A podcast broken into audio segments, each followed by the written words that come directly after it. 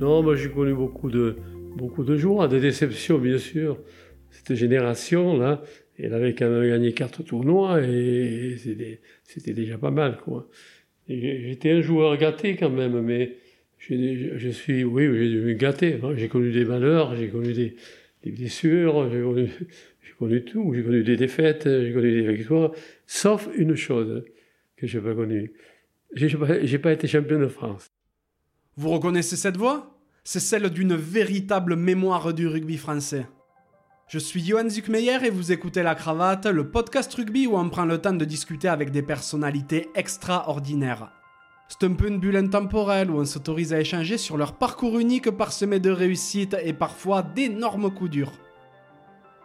Né en 1933 à Dax et grandissant dans le quartier pauvre du Sablard, mon invité est le troisième d'une fratrie de quatre garçons. Alors que ses frères jouent au foot, c'est pourtant bien le rugby qui trouve grâce à ses yeux et il s'y essaie dès l'âge de 11 ans. Espiègle et un petit peu gavroche comme il aime à se définir, il resquillait pour assister au match de rugby de l'US Dax et au Corrida qui devinrent alors ses deux grandes passions. Grimpant un à un les échelons, il frappe à la porte de l'équipe première d'Aquoise à 19 ans avant d'impressionner contre le Grand Lourd et d'être appelé en équipe de France à tout juste 20 ans. D'abord arrière racé puis élégant ouvreur, il était surnommé Monsieur Drop pour son incroyable faculté à crucifier l'adversaire indifféremment des deux pieds. Emblématique capitaine de l'US Dax, il a disputé 4 finales du championnat de France et a remporté 4 tournois des 5 nations en 30 sélections. Il n'y a aucun mystère, j'ai eu l'immense privilège de rendre visite à Pierre Albaladejo. Suite à sa carrière de joueur, Pierre se lance dans les affaires devenant notamment gérant de camping et restaurateur. Véritable précurseur, il fut le premier ancien sportif à s'asseoir en pleine rencontre à côté du journaliste pour délivrer ses analyses techniques. Le métier de consultant sportif était né. Pendant près de 40 ans, il a d'abord fait duo à la radio puis à la télévision avec l'inimitable Roger Couder, puis avec Pierre Salviac. Fier gascon, il n'a jamais été avare d'expressions imagées pour illustrer les actions se déroulant sous ses yeux. Également féru de tauromachi, il s'est investi dans l'organisation de corridas et a longtemps commenté cet art à la télévision. Aujourd'hui retiré du cirque médiatique et paisible retraité, Pierre m'a reçu chez lui pour jeter un petit coup d'œil dans le rétroviseur. Conscient d'avoir eu la chance d'échanger avec un pan de l'histoire du rugby et du journalisme sportif, je suis très fier de vous partager notre conversation. Si ce podcast vous plaît, n'hésitez pas à le noter 5 sur 5 sur Apple Podcast, Spotify ou la plateforme de votre choix, à laisser un commentaire sympa et à le partager autour de vous. Ça fait super plaisir et ça aiderait vraiment la cravate à se faire reconnaître. Vous pouvez également soutenir mon travail via vos tips en vous rendant sur le lien en description de l'épisode. Trêve de bavardage et place à la conversation.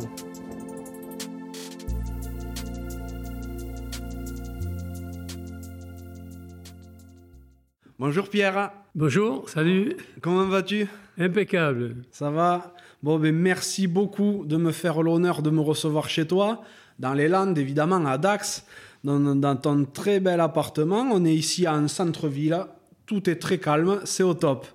Donc, euh, je remercie vivement et je salue ton petit-neveu, Paul, qui était également un super joueur de rugby à 15 et un grand joueur à 7, qui nous a mis en contact. Donc, euh, salut Paul et merci beaucoup. Évidemment, tout le monde connaît Monsieur Drop, le grand joueur, vainqueur de quatre tournois des cinq nations, véritable légende vivante à Dax. On connaît également tous Bala, le consultant qui était l'une des voix du 15 de France et du rugby sur France Télévisions, et à la radio également auparavant. T'as notamment fait équipe avec Roger Couder, puis avec Pierre Salviac à la télévision. Donc tu as une vie pleine d'histoires et j'ai très envie d'en apprendre beaucoup sur toi. Et ce que j'aimerais savoir avant toute chose, c'est de quoi rêvait le petit Pierre. Ah mais voilà, voilà le menu.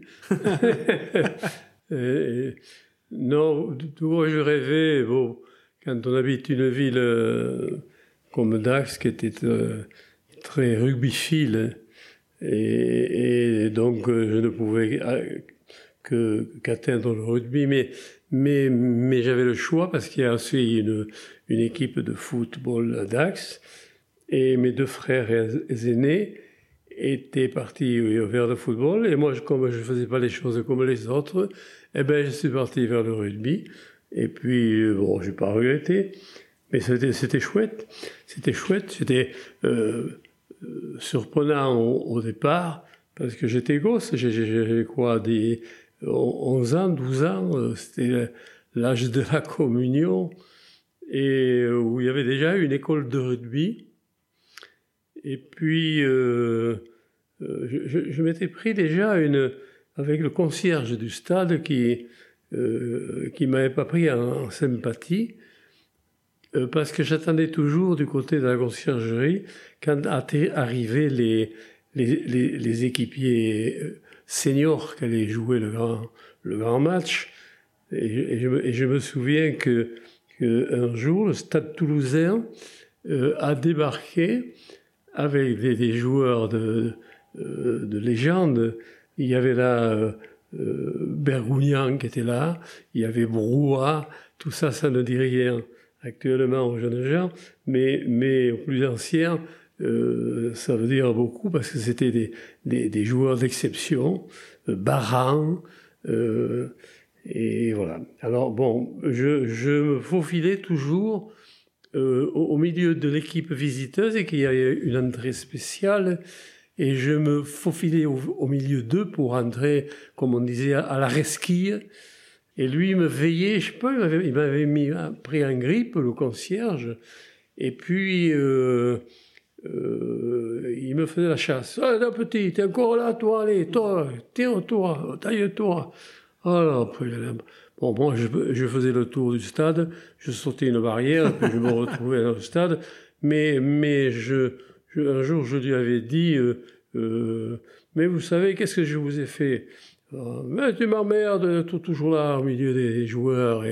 Et, ben, ah bon, s'il y a que ça, mais oh, de toute façon, un jour, vous allez me l'ouvrir la porte. Hein alors, oh, oh, oh, oh, c'est bien prétentieux. Et bon, moi, j'avais balancé ça comme ça. Et puis, et puis effectivement, euh, le jour où j'ai joué en première euh, de, la, de, Dax, les joueurs passaient par cette fameuse porte et je me présente, moi, je, je joue en première. J'avais fait dans mes, les cadets, les juniors, j'avais suivi la, la, hiérarchie. Et euh, ce jour-là, j'arrive avec mon sac et puis, euh, mais j'arrive par la porte de, des artistes. euh, et je le vois, je l'aperçois, et il, euh, il m'avait vu, hein. il m'avait vu et il savait, il savait qui j'étais, mais euh, j'étais un petit peu rancunier. Je l'ai appelé, je lui ai dit, euh, eh, dites Marcel. Alors, oui, qu'est-ce qu'il y a? Hein, il était, autoritaire. Hein. Et puis, euh, euh, je sais pas pourquoi, parce que j'ai jamais eu de, débat avec lui, quoi c'était euh, lui c'était pas gentiment qui me refusait l'accès au stade, mais moi je ne lui répondais jamais euh, grossièrement ou euh, c'était pas dans mes habitudes. Et, là, à 15 mètres, lui il était chez lui dans le stade, moi j'étais à l'extérieur avec mon sac. Je lui ai dit Marcel, vous voulez pas m'ouvrir la porte. Ah mais, mais elle est ouverte. Ah, j'ai dit, excusez-moi, non, non, je vois qu'il est fermé, moi. Et elle était ouverte, en réalité. Alors, non, non, mais, t'as qu'à ouvrir. Ah là là, mais, mais vous savez que je joue tout à l'heure à première. Hein. Oui, oh, j'ai vu ça, oui. Alors, bon, ben, je viens. Alors, il est venu, il a la porte, il m'a ouvert la porte. Autant il ouvrait, moi je la fermais, je voulais sur lui qu'il ouvre. Alors il m'a ouvert un jour la porte, et puis voilà, a commencé à partir de là une, une très belle histoire pour moi qui, qui a commencé comme ça et, et, et qui a fini, euh, bon, je sais pas, 60 ans après, euh, quand je me suis retiré de la, de la télévision, euh, de commenter ça faisait une longue carrière. Exactement. et puis voilà, c'était une petite anecdote euh, qui euh, qui me fait sourire. Mais bon, il était pas méchant, il était bête. non, mais comme quoi, c'est. Tu as eu ce rêve tout petit de, de réussir dans le rugby. T'étais quel genre de petit garçon? Oh, j'étais. Euh, euh, il y a deux, deux quartiers bien distincts. À Dax, il y a, il y a euh, ceux qui, vivent sur la rive droite de la Dour et ceux qui vivent sur la rive gauche. Et il s'avère que la droite, c'est le, quartier du Sablard. C'était un peu le quartier des démunis, un peu. Et moi, j'étais un gavroche. J'étais le, troisième d'une d'une tribu de quatre garçons à la maison. Il n'y a pas de, place, pas de place pour les filles. Et euh, j'ai deux frères aînés, euh, Raymond et, Robert, qui, qui étaient partis jouer à la JAD, puisqu'il y avait, il y a toujours euh, une belle section de football à, Dax. Ils étaient partis vers le football, mais comme je ne pouvais pas faire, moi, les choses comme tout le monde, moi, je trouvais que ce ballon rond, il était trop, trop facile, mais euh, le ballon ovale m'intéressait euh, euh, beaucoup. Puis, bon, je braconnais beaucoup. Je, je, chassais des oiseaux avec des, avec des nœuds coulants, et on faisait comme un, arc et puis une ficelle, et puis des nœuds coulants, et les, oiseaux se prenaient là.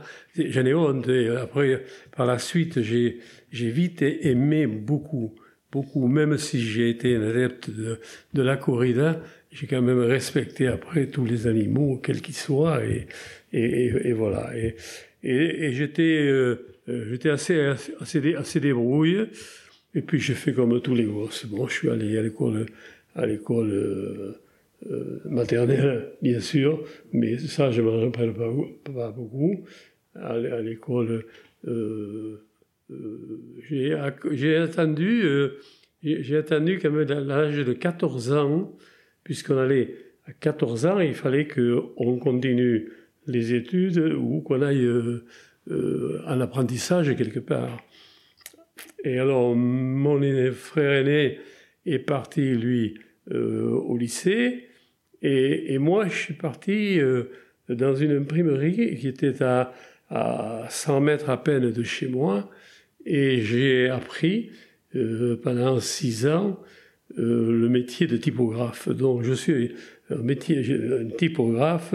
Euh, on travaillait le labeur qu'on appelle, c'était les, lettres, mais on composait en composteur à la main et c'était pas tapé euh, à la machine.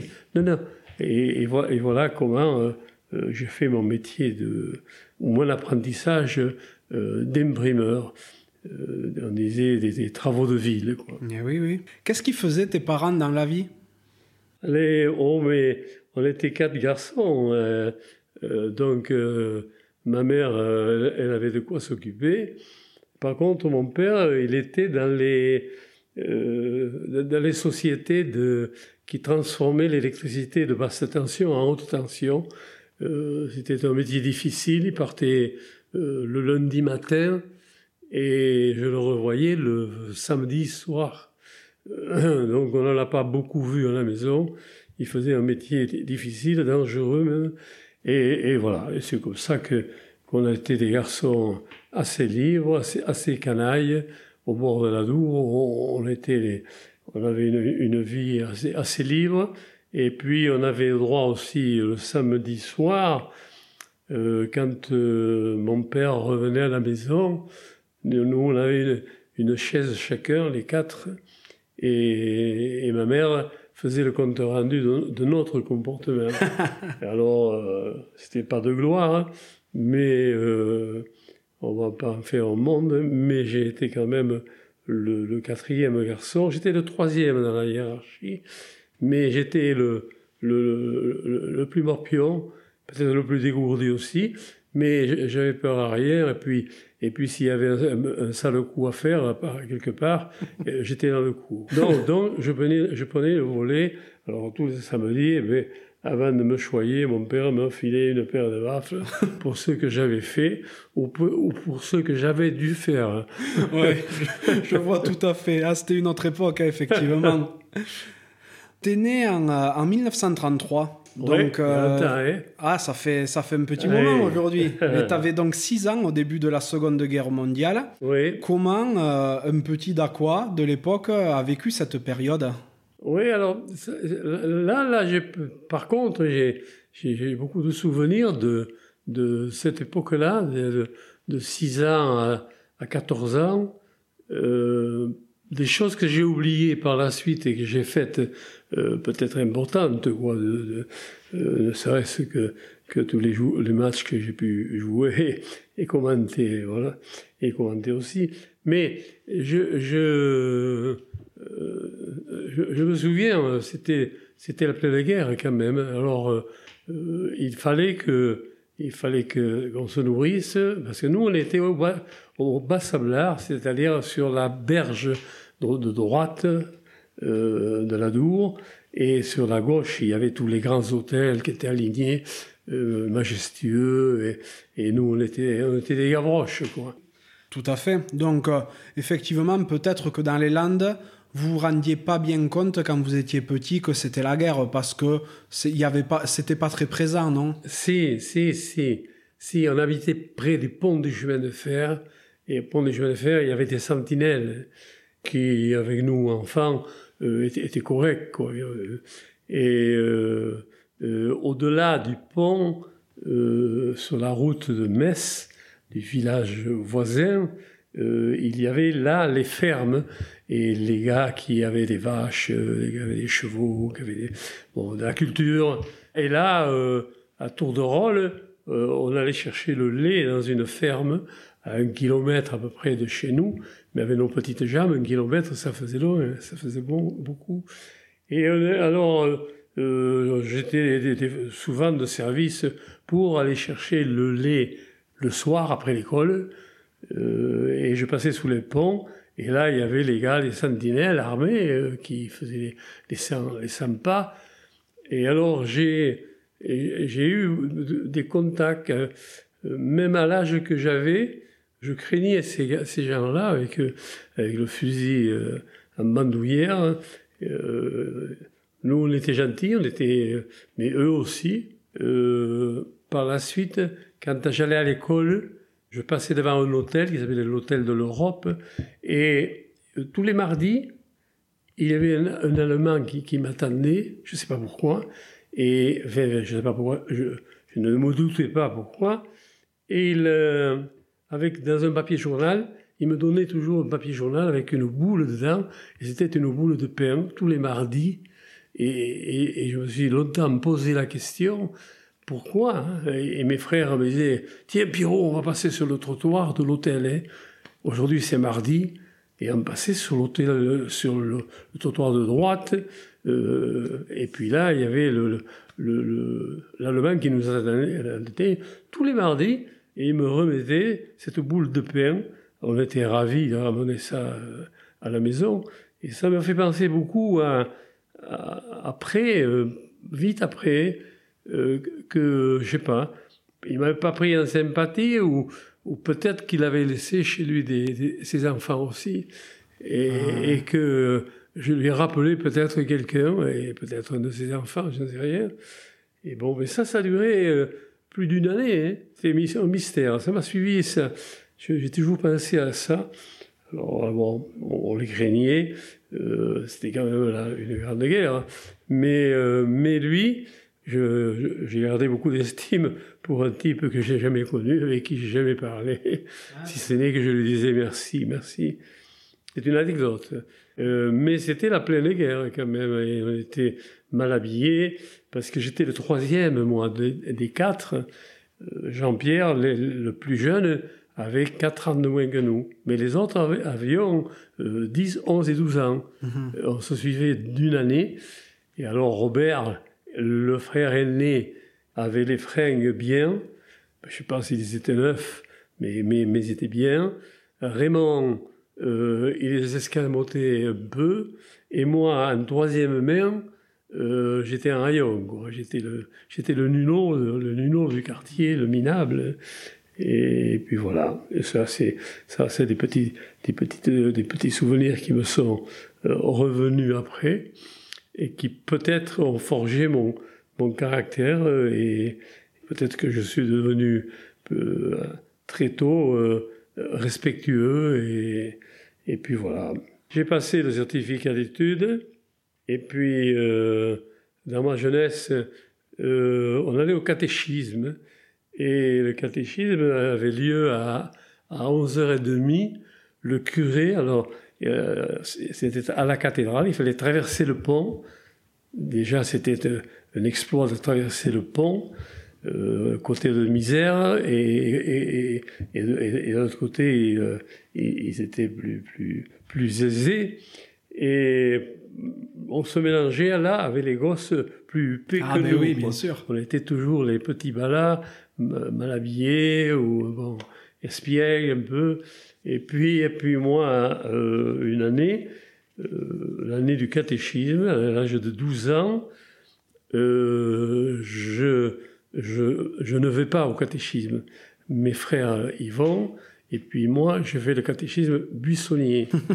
et euh, j'allais tourner autour de la cathédrale, autour des halles, mais, je ne voulais pas aller voir, le, voir monsieur le curé. Et, pourtant, j'étais à l'âge de faire la communion. Et là, et là un jour, ma mère hum. euh, a senti le, le, coup, et puis euh, voilà qu'elle m'a suivi, sans que je le sache. Hein.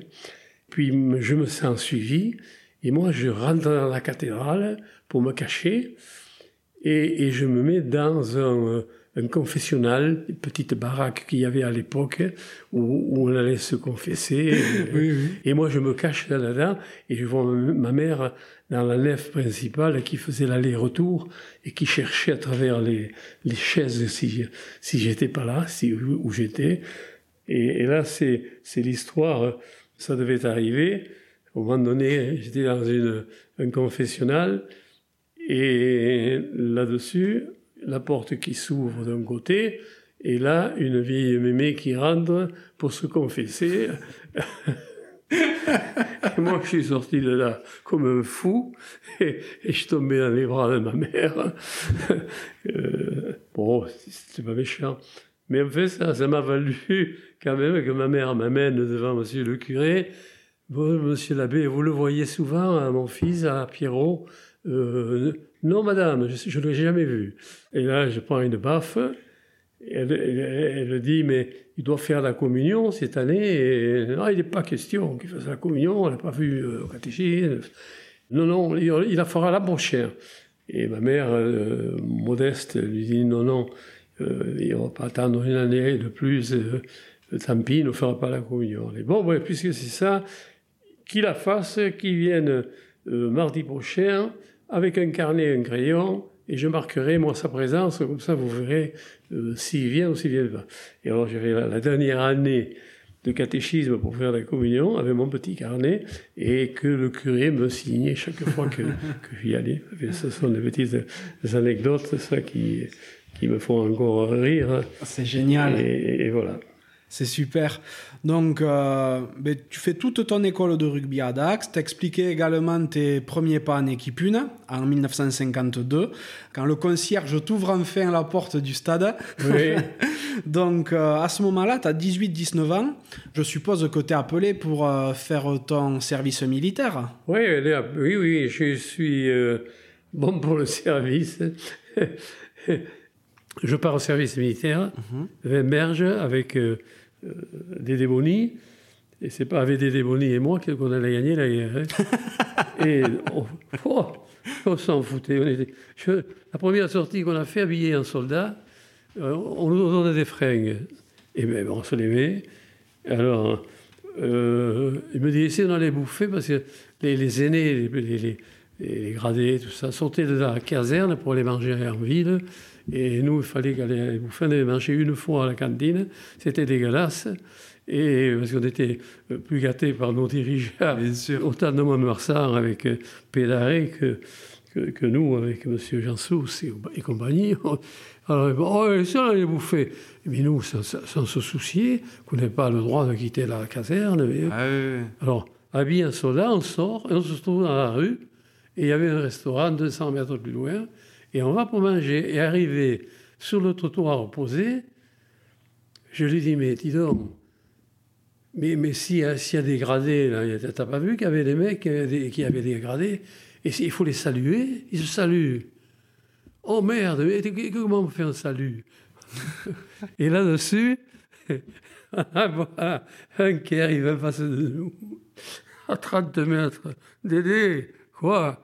Oh putain, regarde qui, qui arrive en face. Oh merde, mais, on le saluer, on lui fait un geste, bonjour, bonjour. Et quand on est arrivé devant le fameux gradé, euh, nous, on a, fait le, ce, et lui, il n'a rien fait, il ne pouvait rien faire, c'était le facteur. c'était le facteur du carnet. D'accord. Alors, on le salue. C'était un grand honneur qu'on lui faisait. Bon, il a dû- dire, ils sont bien élevés. Ah ben oui, Ah, cette année, ils sont, les Ah, Bleus, oui. ils sont bien élevés.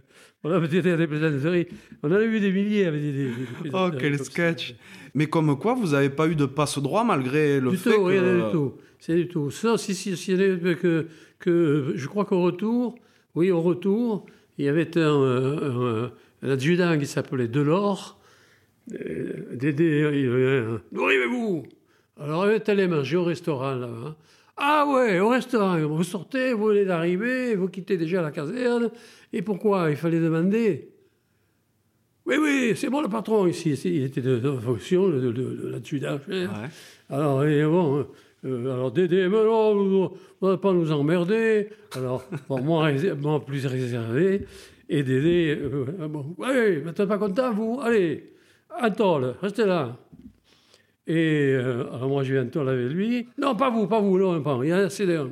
Allez, il a foutu Antol. Alors, alors Dédé, Dédé me dit, mais tu, Pierrot, appelle Pédaré. Pédaré, c'était le président de Morsan D'accord. célèbre président et généreux président.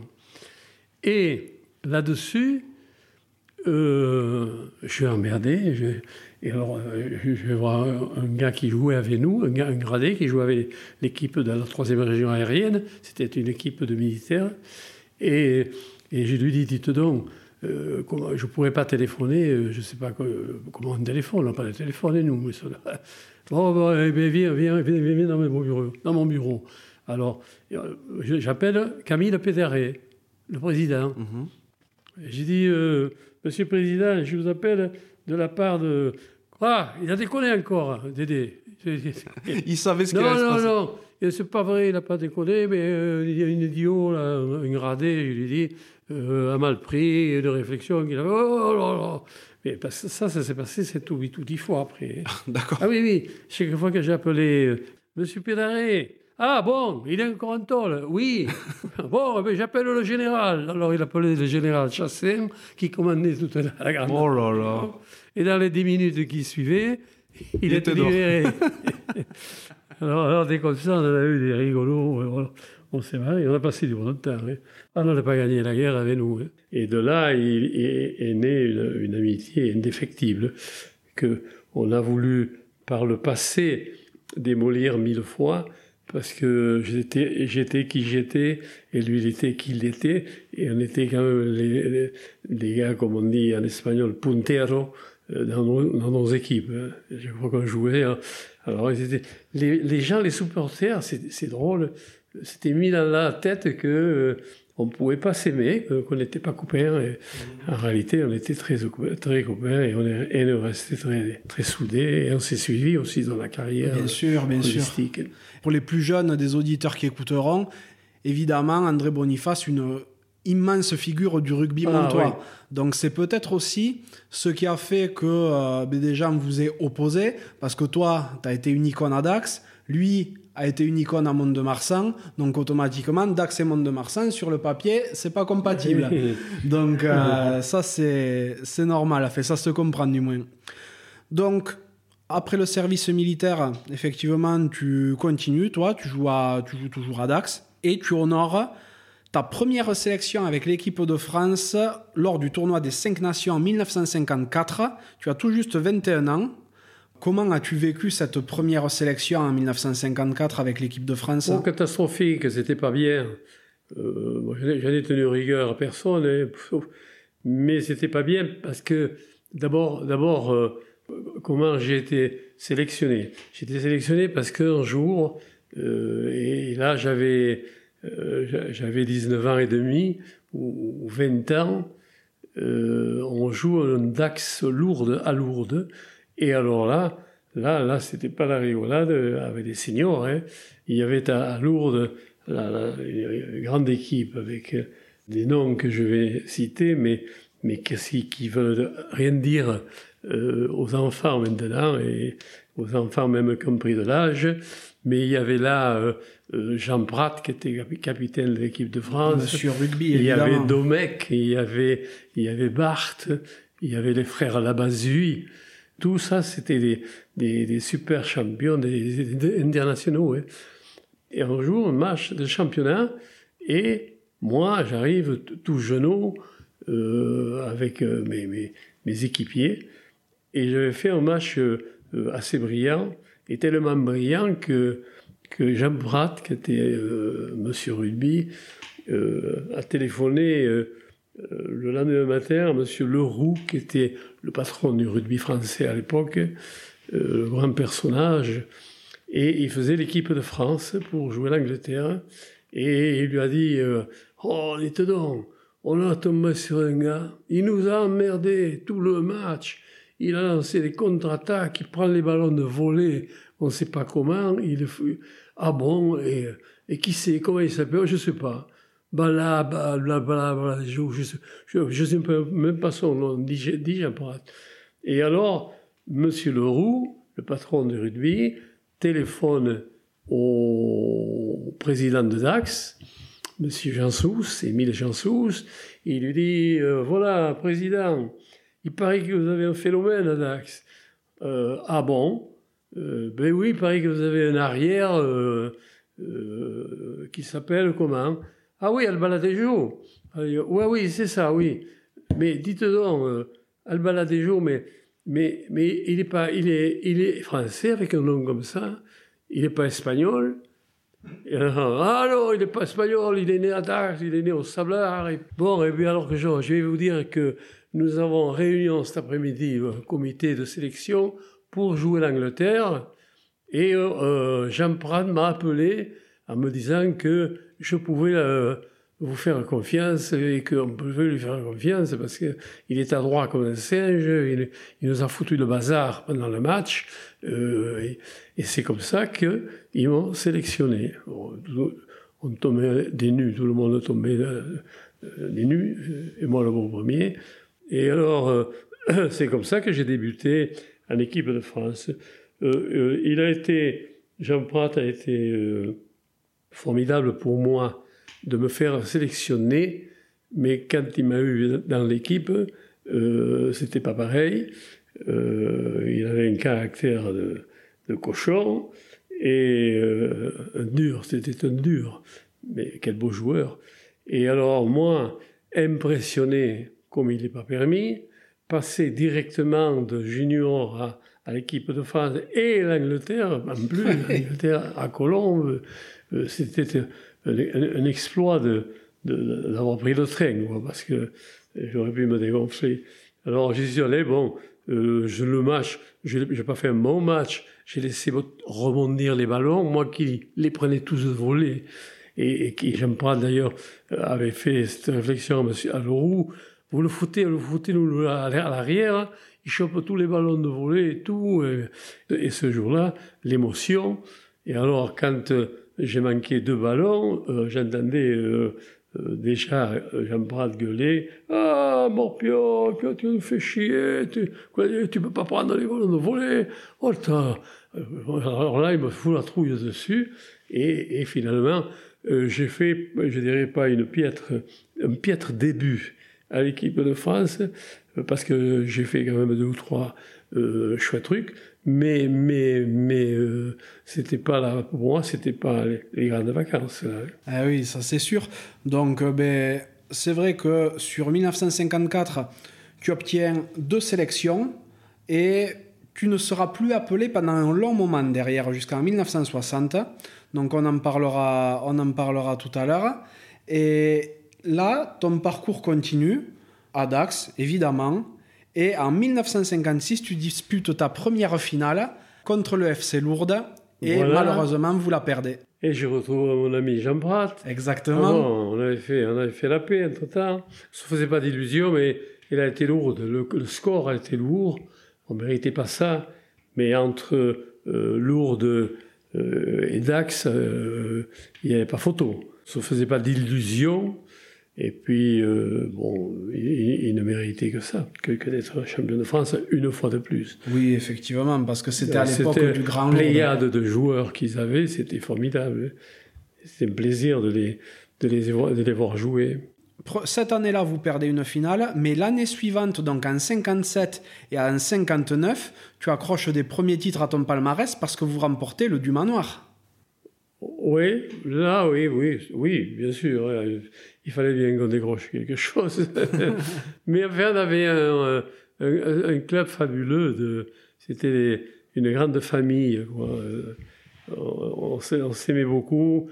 Euh, c'était euh, particulier. Dax était toujours particulier parce que parce qu'on n'avait pas euh, on n'avait pas d'entraîneur, on avait des éducateurs. Nous, c'est pas pareil. Tout le monde, c'était bien, bien des, dirigeants bien élevés qui veillaient aux joueurs s'ils étaient au boulot, même le lundi, s'ils avaient joué le dimanche, s'ils étaient au boulot, mhm. ils appelaient le patron de l'employeur pour ah savoir bah s'il était là. C'était sérieux, mais c'était familial, quoi. Euh, c'est ce que je, j'ai rêvé, j'ai toujours rêvé de ce, de ce rugby par la suite. Hein. Mais j'ai jamais retrouvé euh, autant d'amour des dirigeants vis-à-vis des, des, des joueurs et l'aide qu'ils pouvaient amener. C'était le temps des le temps amateur à 100%.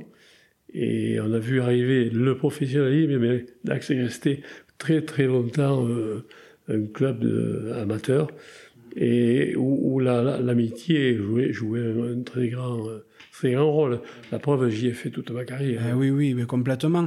Et d'ailleurs, peut-être que cet esprit très amateur, ça vous correspondait bien par rapport à ce trophée du manoir qui est plus une, une fête du rugby qu'autre chose, quoi. Oui, c'est vrai. L'œuvre du manoir fait gérer par le, Racing Club de France, ou au Racing, euh, c'était un, club particulier. Euh, je ne dis, pas que on n'était pas bien élevés ailleurs, mais eux, ils étaient, ils étaient des, euh, des, garçons un peu nantis, et pour pas dire beaucoup, puisque euh, étant junior, ils, ils, avaient, ils arrivaient de, du Tour de Paris, mais ils arrivaient un peu de plus. Ils étaient déjà repêchés quelque, quelque part. Euh, il y en a qui étaient repêchés. Nous, on était tous des Dacois. Le, il, y avait le deux, il y avait deux joueurs à Dax en première à ce moment-là, quand on, a joué à Cédric Noir, euh, qui étaient des étrangers. Il y en a un qui arrivait de, la, de, de c'était Dubois. Gaston Dubois, et, et, l'autre Christian Carrère, Christian euh, Lasserre, qui arrivait de Morcels. Ah oui, vraiment des, étrangers de très très loin. Quoi.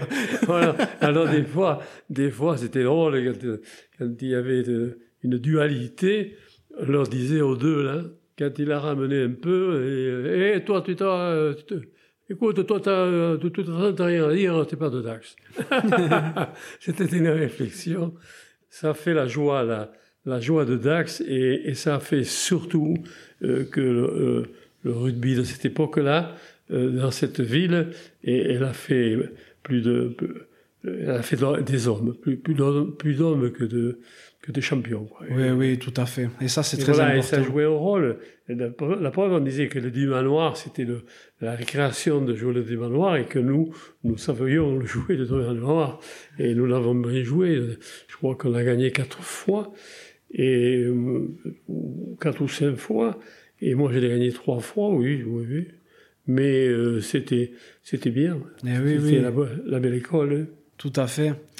Et euh, ben, suite à ces deux victoires en du manoir, en 1960, tu es enfin rappelé en équipe de France. Six ans plus tard, tu penses que tout ce temps qui est passé, c'était justifié? C'était pour te faire reprendre en maturité?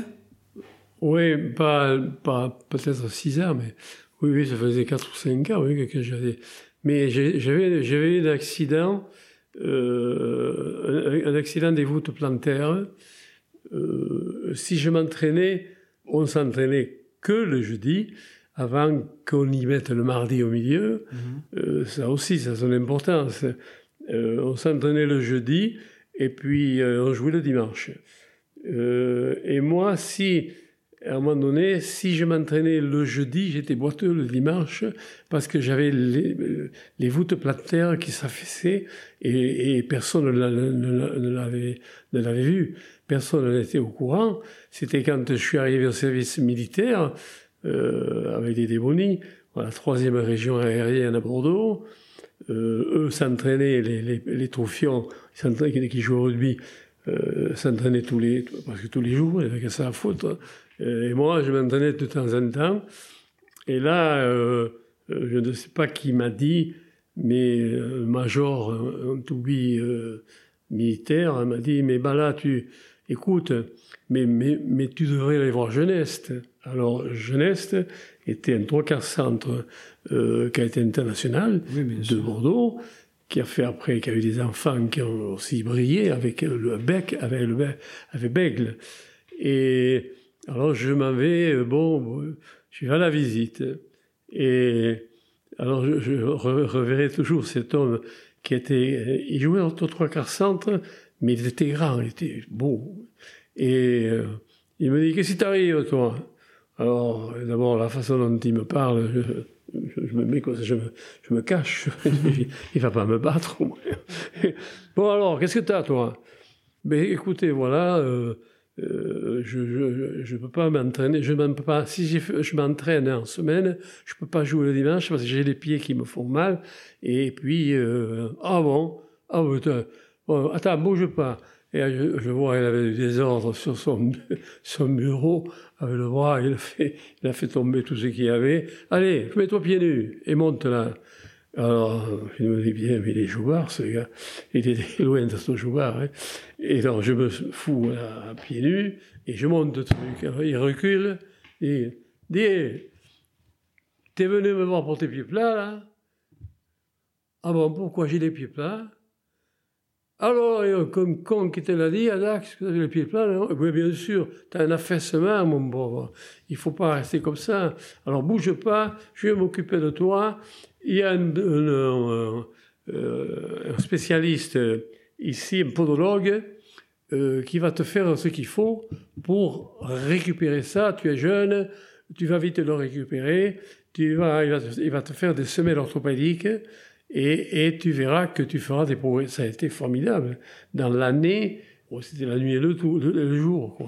Alors à partir de là, euh, même militaire, hein, j'ai commencé à, ne plus avoir mal parce que j'ai fait faire fabriquer à 21 ans à peine les semelles orthopédiques et, et je sentais, je m'entraînais un peu, un peu plus, puis un peu plus, et puis jusqu'au moment où je porte encore des semelles orthopédiques. D'accord, ok. J'ai pas voulu, euh, euh, voilà, honneur à, au docteur euh, Jeunesse. Ok. Alors voilà, grâce à lui, je me suis entraîné et puis, euh, et puis voilà.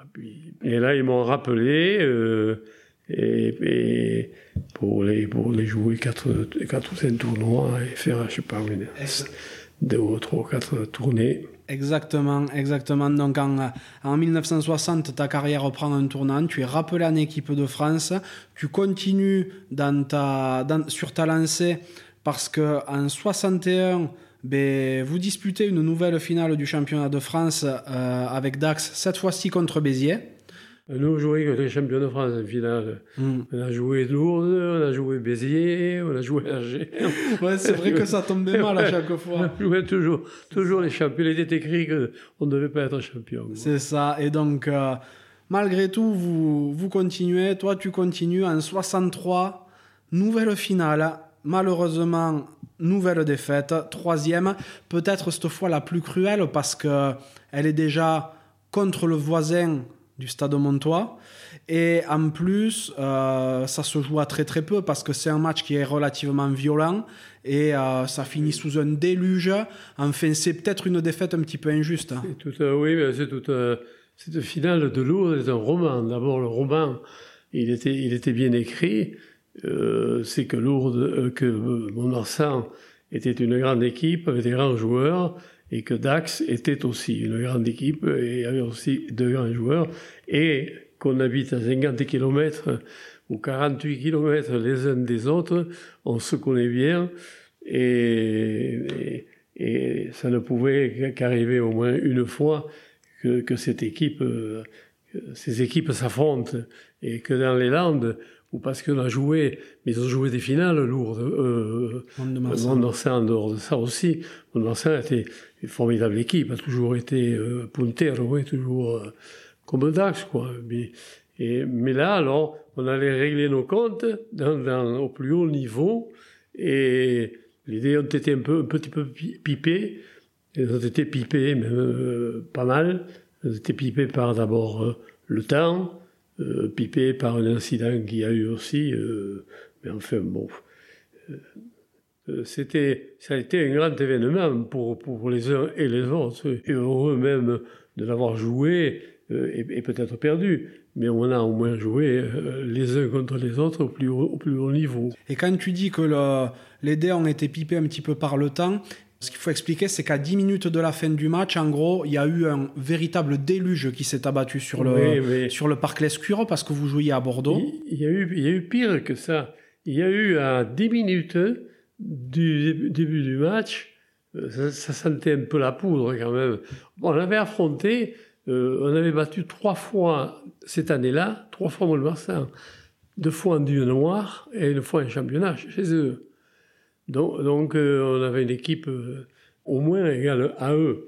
Même si nous avons été battus quand on aurait dû être vainqueurs, bon, ils ont été récompensés. Par contre, alors, il y a eu des incidents multiples. Ils avaient vendu plus de billets qu'il n'y avait de place. Et chaque fois qu'on tapait en touche et dans les tribunes, les gars gardaient le ballon, ils ne renvoyaient pas. Et alors, euh, cette, ce match, il n'a jamais eu lieu. Et il a eu lieu, et, et bon, euh, bien heureux pour les Montois, et tant mieux pour eux, parce qu'ils avaient mérité d'autres fois. Ils avaient joué des finales quand même à Mont-Marsan. Hein. Ils avaient mérité d'être champions mais pas contre nous. Nous, nous, euh, ça serait pas dû être contre nous. Quoi. Oui, oui, tout à fait. Le malheur, il est là. Et donc, euh, ben, tu perds ta troisième finale. Et ces finales-là, il y a une petite particularité, c'est que tu les as jouées avec ton frère Raymond, que tu as malheureusement perdu en 64 suite à un, un tragique accident. Qu'est-ce que ça fait de vivre trois finales avec son frère? Non, oh, mais on s'entraîne ensemble, on vit ensemble. Bon, j'ai vécu un peu plus avec lui qu'avec les autres joueurs, mais il a vécu avec le, avec le groupe. Quoi. Euh, ouais. bon. Vous n'aviez pas une relation particulière dans le vestiaire Non, on n'a jamais eu euh, de composer ensemble comme on composait les Bonnie, par exemple, ouais. avec Guy. Guy et Dédé étaient euh, une paire, n'y a pas que Dédé. Et il n'y avait pas Guy, il y avait Guy et Dédé, les deux les deux étaient, étaient faits pour s'entendre, étaient euh, comme deux frères qu'ils étaient. Et puis, euh, on est d'ailleurs, il y a Daugé qui était un grand joueur de, de, de l'aviron bayonnais, euh, seigneur, c'est lui qui avait décrété que que le meilleur des bonis, c'est celui qui n'a pas la ballon. oui. C'est ça, ça voulait dire beaucoup de choses. Ouais, ça voulait dire que ces deux garçons étaient faits pour s'entendre et, et qu'ils étaient complémentaires. Ouais, ouais, je comprends tout à fait. Et donc, euh, ton parcours continue et en 64, tu es à, à ce moment-là un cadre de l'équipe de France. Hein. Tu as remporté quatre victoires dans le tournoi des cinq nations. Tu as participé à six tournois au total. Oui. Mais tu obtiens ta 30e et dernière sélection. Au final, euh, tu n'es pas vieux, hein, tu n'as que 31 ans. Oui. Pourquoi cette fin de carrière internationale? Ouais, Voilà. C'est la question que qu'on s'est posée beaucoup et, et, et qui s'est posée, que je me suis posée aussi mais euh, nous sommes dans le domaine du, de l'amateurisme. Là, il n'y a, pas de sous. Euh, on avait un petit dédommagement à la fin de l'année. On faisait un repas à Noël, la veille de Noël, et on nous donnait je ne sais pas combien euh, pour, pour acheter quelque chose pour les enfants. On, en était là, quoi. J'ai jamais, jamais touché un sou, une enveloppe. Euh, euh, après un match ou, non jamais jamais mais mais Mais on n'a jamais supporté qu'il y ait quelqu'un qui ne fasse que jouer au rugby. Et, tout le monde avait une situation et tout, tout le, le, le business de Dax participait avec le club. quand un dirigeant voyait un entrepreneur et avait un, joueur qui, qui était à l'heure du travail, qui avait un métier, qui avait l'apprentissage, il faisait ce qu'il faisait, le, nécessaire pour qu'il puisse l'embaucher, qu'il puisse... C'était pas la même vie, quoi. C'était le virage allait peut-être prendre un peu plus tard, mais ce que je dis pour, pour Dax, je, pourrais le dire pour Montmarsan aussi, c'était pareil, quoi. tout, Le monde, tout le monde allait, allait au boulot, et puis, et puis voilà. Mais c'était un chouette euh, une chouette époque. C'est parce que il y avait une vie à côté du rugby que tu as arrêté sitôt ta carrière internationale? Oui, oui, oui, ça, euh, bien sûr. Euh, moi, il y a eu d'abord l'accident qu'il y a eu à Dax, c'était en 64. moi, j'avais joué mon, mon, dernier match international, et je l'avais annoncé d'ailleurs que j'arrêtais. Et puis, il est arrivé cet accident où on va jouer un match de bienfaisance euh, à Bègle, en nocturne. C'était la première fois, je crois, qu'on jouait une nocturne d'ailleurs. On, y va en voiture particulière pour, avec des dirigeants qui avaient, qui dans leur voiture, par économie, pour économie pour, pour le club. Euh, les dirigeants transportaient les joueurs dans le lieu où ils allaient à 4 ou 500 km de chez nous, mais les, autres clubs c'était pareil, hein. à 4 ou, 4 ou 500 km de chez soi, les, les dirigeants étaient mobilisés avec des voitures euh, pour amener les joueurs. Ah, tout à fait. Faut pas que ça coûte euh, de l'argent, c'est loin tout ça. Et alors là, moi, et alors la nocturne nous a amené évidemment à, en fin de match, il était sûrement 11 heures. Et là, il, il y avait le repas qui nous attendait parce qu'il il, fallait qu'on se nourrisse quand même. Et, là, les, joueurs partaient en voiture sur Dax avec euh, un chauffeur chacun, hein, un dirigeant chacun au volant. Hein, et moi, euh, je, devais faire une conférence à l'INSEP à Paris et je dis à, René Lassé, le, le, le, président, dit René, je je veux bien faire le match de bienfaisance, mais il faut qu'on me foute dans le train à minuit. Je prends le train de minuit pour Paris parce que à Paris, euh, oui, oui, oui, c'est très bien. Alors, euh, il dit à, à, Milou Carrère, qui était euh, une, des victimes d'ailleurs, il lui donne sa voiture et il m'amène à moi avec Otas, Raymond et Milou Carrère, et moi, les quatre au lieu de partir vers Dax, on part à la gare à Saint-Jean. Et moi, il me laisse là pour que le, prendre le train, de minuit ou minuit et demi pour aller euh, faire ma conférence à Paris. Et au retour, pendant que moi je roulais euh, vers Paris en train, et eux ne euh, se sont pas attendus, les voitures, ben, ils ont percuté un camion et, bon, l'accident, est arrivé. Et là, euh, quand je suis revenu, moi, euh, j'avais annoncé que, j'avais à l'équipe de France, d'abord j'avais annoncé de, ne plus me convoquer, que, que j'arrêtais le rugby. Et puis, euh, il s'est avéré que après l'accident, quand on a fait les comptes de, de ces trois gars qui avaient été gagnés, c'était des grands joueurs, hein, Otas, Carrère, jour, vraiment, c'était, c'était pas n'importe qui. Et puis, euh, bon, ils ont été bien, les dirigeants, ils m'ont pas prié, ils m'ont pas.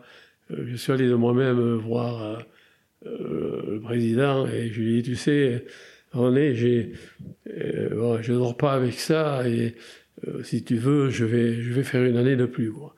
On va pas laisser les gars comme ça. et c'est comme ça que j'ai fait euh, que j'ai joué euh, deux années de, plus. Ah, d'accord, ok, je, je, comprends mieux. Et effectivement, tu joues deux années de plus à l'US Dax. même... pour, jouer une, pour jouer une finale encore et me retirer encore sur une finale. Exactement. Ah oui, je me suis retiré que sur des grands événements que j'ai euh, perdus. C'est ça, donc en 66, tu fais ta quatrième finale. La quatrième fois perdue contre Agen cette fois. Mais l'histoire retiendra que tu es l'un des deux seuls joueurs de Dax avec Christian Lasserre à avoir disputé quatre des cinq finales d'Aquoise. Oui. C'est, c'est quand même énorme parce que bon, c'est vrai qu'il y a la eu. La s'est jouée, euh, euh, c'était une autre génération. Voilà, tout à fait. Tu vois, sur les cinq finales qu'il y a eu dans l'histoire il y de. Avait, de il y avait Gaston, il y, avait, non, il, y a, il y avait Gaston Dubois. Gaston en a joué trois. Il a joué trois. Ouais, il en a joué trois. Il n'a pas joué celle de 66, ah, Gaston. Oui, trois et, et, nous quatre. Et il est un peu plus âgé que toi, Gaston. Oui, oui, oui. oui. Mm -mm. Et donc, en 66 à 33 ans, tu raccroches les crampons, euh, définitivement cette fois-ci. Euh, c'est ça. Quand j'ai dit que je, que, que, je recommençais avec mon club, j'avais déclaré forfait pour, avec l'équipe de France. Ouais. Bon, euh, sauf que les, les, joueurs de l'équipe de France et les, dirigeants euh, ont, tenu à, ce que je joue le, dernier match international contre les Fidjiens et que, je le joue par, sympathie. Voilà. C'est un bel hommage. Et euh, de, de, tout ce que tu as vécu en tant que joueur, s'il y avait un moment, un souvenir qui te vient en tête euh, d'un coup, là, c'est lequel? Oh là, je, crois que j'ai... Non, moi j'ai connu beaucoup de, beaucoup de joie, des déceptions, bien sûr. Cette génération-là, elle avait quand même gagné quatre tournois et c'était déjà pas mal, quoi. J'étais un joueur gâté quand même, mais je, suis, oui, j'ai gâté. Hein. J'ai connu des malheurs, j'ai connu des, des blessures, j'ai connu, connu, tout. J'ai connu des défaites, j'ai connu des victoires, sauf une chose que je n'ai pas connue. J'ai pas, pas été champion de France. Exactement, exactement. Donc, euh, ben, en, en 66, à 33 ans, tu raccroches définitivement les crampons. Euh, ah oui, et alors là, je, je raccroche parce que je suis pas revenu au métier de typographe. Je suis rentré dans les affaires parce que on m'a fait faire euh, les dirigeants m'ont fait faire des cours, m'ont payé des cours, euh, des cours de pigier et, me voilà dans le business. Et, euh, euh, il y avait un, un, un, ancien supporter de, de, de l'USCD qui avait euh, une, une guinguette euh, au bois de Boulogne, là, de Dax, et qui voulait arrêter, et qui avait dit aux dirigeants de Dax, et si vous avez quelqu'un jeune là, moi je, je peux lui céder mon, mon truc. Et alors, je, je, me retrouve, moi, euh, dans la restauration. Tout juste si je savais faire un sandwich. et, voilà, me voilà. Et alors que j'étais euh, avec euh, mon épouse, qui est toujours mon épouse d'ailleurs, et, euh, les deux, mais alors on a dit qu'est-ce qu'on fait? On y va, on, on, le prend ce truc. Et alors on a fait de la restauration là. Et, de là, après, euh, j'ai monté un camping en bord de mer, j'ai monté un camping, un camping de Dax, j'ai fait des business.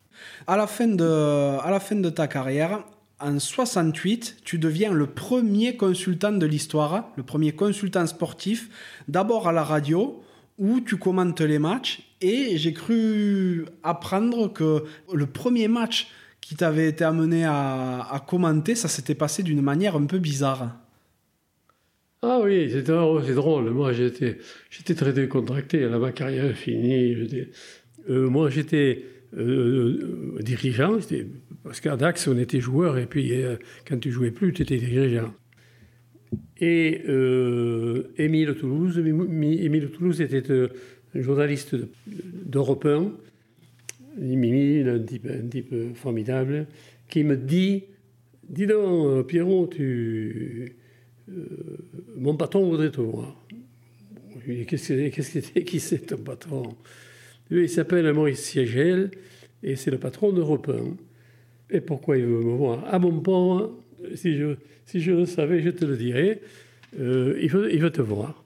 Et il m'a dit, amène-moi Pierre Albaladejo, je veux absolument que ce garçon vienne me voir. Alors, je me trouve devant ce monsieur, euh, très sympa, et il euh, me dit voilà, monsieur Albadadejo, je voulais vous faire une proposition, et vous allez voir que euh, ça va marcher. Mais j'ai dit, vous savez, j'ai beaucoup de travail, j'ai des affaires partout que je montais. Fait bon, moi, et dit, mais non, mais non, mais non, ça va vous plaire. Vous allez continuer à, jouer au rugby. non, non, non, non, je ne joue plus. Moi, il y a deux ans que je ne joue plus. Eh bien, alors, vous allez en parler. Alors, je vous ai écouté dans des, interviews euh, et, j'ai pensé tout d'un coup que le journaliste que, que, nous utilisons, les journalistes que nous avons partout, euh, il arrive un moment où ce jeu qui est compliqué, euh, il y a un truc qui passe pas. Quoi. Il y a des traits d'union qui, n'existent pas, qu'on aimerait, en tant qu'auditeur, qu'on aimerait savoir plus, mais le, journaliste ne peut pas dire plus euh, parce que bon, parce qu'il est limité à son métier de journaliste et, il n'amène pas le, neutre qui pourrait être à côté de lui et alors, il me dit, mais je voudrais que vous assistiez à côté d'Émile de Toulouse dans les commentaires qu'il fait. Ah bon? Et qu'est-ce que vous voulez que je raconte, moi? Mais vous avez raconté les interviews. Je connais vos interviews, vous en avez fait assez pour nous et tout. Et, hein, et euh, mais là, vous allez passer au stade de, d'expliquer à côté d'Émile des choses qu'il n'a pas vues et que vous, vous êtes obligé de voir ou de sentir. Ah bon?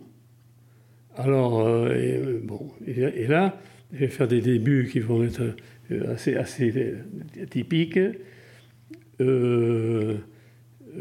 J'ai dit, bon, eh ben, eh ben, oui, on va y aller. Alors, il y a un France-Écosse. Et quand je suis arrivé à la tribune de presse, il y avait Georges Dutin qui était syndic de presse. Il laisse passer euh, Mimi de Toulouse, qui était journaliste, et il y en a un du syndic de presse, Dutin, qui me dit Pierrot, euh, je suis navré, tu ne peux pas passer ici, il faut une carte particulière. Tiens, tu vois, c'est une carte euh, de, journaliste, parce que c'est que les professionnels. je savais qu'il y avait un truc. Mimi de Toulouse m'a dit Pierrot, je embêté. Le syndic de presse, syndic, parce que c'était, syndic de presse, euh, t'interdit de rentrer parce que, euh, voilà, euh, euh, l'équipe a fait une connerie avec ce qu'ils ont mis sur le journal, sur toi, ils ne peuvent pas te laisser passer. Et j'ai dit, qu'est-ce qu'il y a eu? Je n'ai pas lu le journal. alors, tiens, regarde. Et il y avait la dernière page où, j'étais avec un, ballon au bout des doigts, comme ça, mais le prenait toute la page.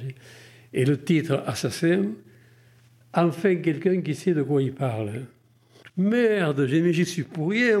Qu'est-ce que c'est cette connerie Eh bien oui, mais tu vois, alors, euh, ça fait mauvaise mine, on passe tous pour des cons. Et oh non, non, non, non, non, je veux pas là, moi. Mimile, tu m'excuses. T'es, je vais me mettre là il y avait le, le, grillage, un grillage avec des, trucs, euh, un grillage, et avec ces perforations qui étaient, qui était la limite de la tribune de presse et des, des, anciens internationaux. D'accord. Ah bon, eh ben, je, vais, je vais aller là. Et je dis, bon, je vais me mettre avec les, internationaux, et eh bien tu te fous là, et puis tu me passeras le micro à travers le grillage. Et on a fait deux reportages où il me passait le micro. Oh, on va demander à Pierre Baléjou ce qu'il en pense. Bon, le temps que... Oui, oh, mais alors là, vous avez vu... Ça, ça a fait du bruit. Alors le lendemain, j'ai démissionné. J'envoie la lettre à M. Siegel, et euh, en disant écoutez, vous m'avez mis dans un piège, je m'excuse, mais moi, c'est tous des amis. Les journalistes de toute ma vie, ils ont toujours été sympas avec moi, et puis ils m'ont suivi, hein, et je ne veux pas leur porter tort. Et, bien hein. sûr, bien sûr. Peut-être, fou de colère, il appelle le, rédacteur Qu'est-ce que c'est ce qu'il me raconte? Portez-moi une équipe d'hier. Il n'avait même pas lu le, patron. Et, et, le service de presse avait fait une pub de, toute une page enfin quelqu'un qui sait de quoi il parle. Oh, j'abandonne. Et, voilà comment. Euh, alors les journalistes quand même, ont, su que j'avais envoyé, que j'avais démissionné. Mhm. Et là, le patron des, journalistes, Maurice Vidal, c'était un, un, type d'extrême gauche. Maurice Vidal, c'était un type très, très connu mhm. et très politique. D'accord. Euh, il avait gueulé quand il avait vu ça, lui, le premier. Il avait écouté, il, a, il avait écouté le, truc, il avait écouté la, la radio. On lui avait, euh, euh, il avait, il avait amené des postes au deuxième commentaire que j'ai fait, parce que je n'en ai fait que deux, là, comme ça. Ah, le troisième, je l'ai fait avec la presse. Hein. et, le deuxième, quand même, les mecs, ils avaient des transistors, des, des postes de l'époque. Et puis ils avaient écouté, ils avaient dit putain, c'est formidable, ça, complète des choses qu'on ne peut pas dire nous. Et, et puis, dans la semaine qui a suivi, euh, Maurice Vital euh, fait une réunion du syndic de presse et puis, il donne son point de vue. Il pensait, lui, qu'il allait me casser, étant euh, d'extrême gauche. Hein. Ils sont, tous tombés de cul parce qu'ils n'avaient pas écouté, eux.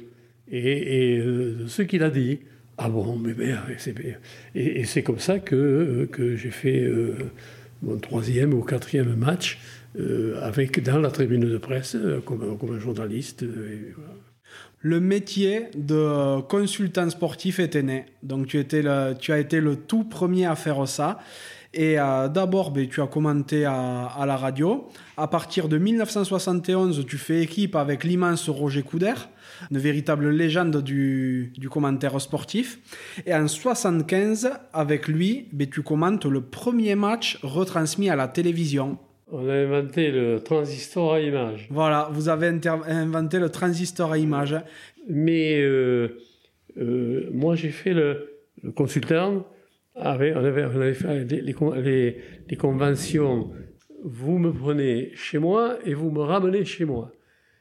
Je veux rien savoir. Vous me, me nourrissez, vous me payez la piole, et c'est là, mais je veux pas un centime de ça. Mais ça a changé. Et toute, toute ma vie, quand je, suis sorti de la, de la radio pour aller à la télé, eh bien, eh bien c'était les conditions, euh, les mêmes conditions que, que, qu'avec euh, Siegel. Mm-hmm. Mais par contre, euh, j'étais gâté. Oui, oui, bah, tu, euh, tu n'as jamais été payé, mais euh, c'est vrai qu'à côté, bah, tu avais des affaires qui marchaient bien, comme tes campings et autres. Tu n'avais pas besoin de ça. Je l'avais vite senti, mais je l'avais vite senti que, que, que, c'était un truc comme ça. Parce que on m'aurait dit, tu, tu, laisses tes affaires et on va te payer pour faire ça, mais tu rigoles. Hein. Non, non, je vais faire les deux, mais pour l'un, je vais vous le faire gratuit. D'accord. Voilà c'est vrai que la vie de consultant, pour toi, elle représente 40 ans hein, de, de, ta vie. Quel souvenir t'en gardes globalement? Bon, c'est le. Étant le premier. Alors, sur la lancée, je ne me, suis, me suis pas rendu compte l'impact que ça, que ça pouvait avoir. Mais après, ça s'est transformé au fur et à mesure euh, par. Euh, euh, des, retombées médiatiques que, que, j'avais euh, après, après être, avoir été joueur et, et, voyageur pour aller voir les matchs internationaux, euh, il y avait quelques, quelques birbes du rugby qui me saluaient, qui me disaient bonjour. Mais quand je suis passé, j'ai commencé à faire de la radio et puis passer à la télé, alors là, là c'est devenu euh, je ne sais pas dire un, fardeau, hein. euh, pris plaisir, je me suis marré d'ailleurs. Mais euh, j'ai mesuré après le poids que ça avait d'avoir de, fait ça, une vague terrible, mais j'en ai retiré des, des, j'en ai eu des retombées, bien sûr, bien sûr. En plus, j'avais des métiers, de, des métiers de, de, clientèle, où j'avais des clientèles dans mes campings, des campeurs qui arrivaient de partout parce que euh, ils savaient que, et, ne serait-ce que pour me dire bonjour, et puis, puis si, je, si je suis allé là bénévolement, c'est que je prenais plaisir au, match et à dire ce que, à raconter. Je, bon, ça, ça a payé quand même, puisque ça a eu un contre-coup populaire. Quoi. Tout à fait, tu as eu des retombées indirectes, quoi, complètement. Tu es également un passionné de tauromachie. C'est, c'est vrai que ben, là, je le vois, dans le, dans le décor autour de nous, dans la pièce où on se trouve, tu as beaucoup de, de rappels à ça. D'où te vient cette passion pour la tauromachie? Ah bon, parce que ici, euh, les, arènes étaient euh, en face de chez moi, de l'autre côté de la Dour, et tout gosse, euh, j'allais, j'allais à la, à resquille voir les, voir les corridas, et j'aimais ça.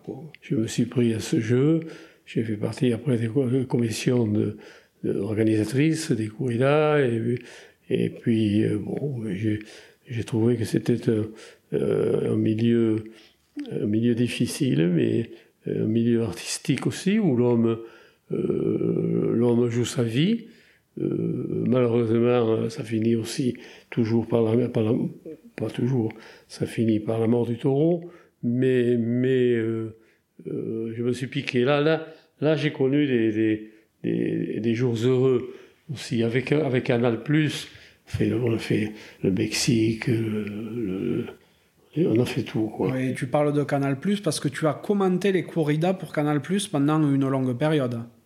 Oui, surtout à. Surtout à, j'ai, fait, j'ai fait 600 émissions de Tauromania avec, euh, à, Bordeaux. Oui. sur France 3. France 3, oui. Là, j'ai fait 600 trucs et 150 corridas entières intégrale à, à, à Canal+. Si, si tu n'avais pas été rugbyman, tu aurais aimé être euh, toréador? Euh, Non, mais j'étais... Euh, je, je, courais les, les, les, les, les, les cocardes, moi. Ah, oui, Quand j'étais joueur, oui, oui. Avec mes frères, les, on, allait avec un bagne, là, choper les, choper les cocardes aux, vaches et, et les corridas. J'étais toujours à la corrida. Je, je euh, j'allais voir les tirages au sort, j'allais voir. Euh, D'accord. Oui, non, non, j'étais mordu de ça, oui. J'aurais pu faire, j'aurais pu faire ça, mais j'ai ajouté ça, euh, ce plaisir que au rugby. On ne peut pas comparer l'un et l'autre, mais l'objectivité de, de, décrire ce que je vois comme je le sens, c'était pareil. Quoi. Je, mm, mm, mm. n'ai rien. J'avais les sentiments de ce que de ce que je de parler de la corrida. Euh, je sais pas ce que j'avais pas moi. J'étais pas payé pour ça et, et je n'étais pas payé pour le rugby non plus. Eh Tout à fait. Mais, euh, bon, pour se rendre compte un peu de ce que tu représentes à Dax, je pense qu'on peut juste parler du fait que de ton vivant, tu es déjà statufié en fait dans la ville. Oh. Depuis 2017, il y a une statue à ton effigie. Ouais, ouais, ça c'est pas. C'est pas ce que j'ai fait de mieux, peut-être. Non, non, mais disons que. Disons non, c'est que la seule exigence que j'ai émise de ça, euh, bon, euh, ce qui se faisait un plaisir de m'offrir ça, euh, moi je leur ai dit, euh, bon, à la fin, hein, écoutez, faites ce que vous voulez, mais moi je vous préviens, vous ne ferez rien s'il n'y a pas avec moi euh, tous ceux qui ont porté le maillot de l'équipe de France et de l'équipe de Dax en même temps. Et ça remonte à 1915 ou 16. M. Abedi Schebert, le premier Dacois qui a été international, et bien, il a sa, sa petite truc. Et ils ont tous un petit piédestal où il y a leur nom et tout. Et, il y en a beaucoup, il y a 38, 38 joueurs il y a eu qui ont, joué en même temps. Hein. Mhm. D'accord. Oui, bon, effectivement, donc tous ont leur, euh, leur petite statue, mais voilà, la statue principale, effectivement, c'est la tienne, et depuis 2017, donc elle se trouve. Euh, mais ça, oui, mais ça, moins d'importance que le jardin autour où il y a les, les, 38 trucs. Tout ça, en réalité, il y a, il y a un mot, un truc où j'ai été toujours fidèle, euh, et, et j'étais jusque-là, et, et je le serai jusqu'au bout c'est que sans les autres, on n'est rien. Le champion, il est rien. Le champion, euh, champion du monde, on fout des titres maintenant le champion du monde. Le petit, le petit euh, euh, Lafont, non, le petit demi Dupont. Dupont. Bon, Dupont. Dupont, champion, meilleur joueur du monde, champion du monde, champion du monde. Mais dis donc, attends, avant qu'il ait le ballon, il y a huit mecs ont fait les cons, là, à pousser comme des ânes pour lui gagner le ballon d'abord, pour qu'ensuite lui fasse son exploit et ce, comme, comme, il le mérite, comme il est, le talent qu'il a. il, y a eu, des gens de tout le monde. On, on doit les Boni, moi, on, doit, on doit aux autres ce qu'ils n'ont pas pu obtenir, mais c'est grâce à eux que nous, on a fait ce qu'on a fait. Aujourd'hui, qu'est-ce que c'est ta vie? Comment tu occupes tes journées? Je m'emmerde. Hein ouais. ah là là là là là. Non, non, non, non. Là, là, je, là, je sais quelque chose de terrible. Je me rends compte maintenant que. Euh, il, il, reste, il nous reste le, le, pouvoir était, quoi. On a pu être, mm-hmm. On a pu être, mais, mais on est, on est, on est plus. On ne peut, pas, on peut pas se rattraper, quoi. On ne peut pas rattraper ce qui est passé, quoi. Et heureux d'être arrivé là, quoi. On en a laissé en route, hein.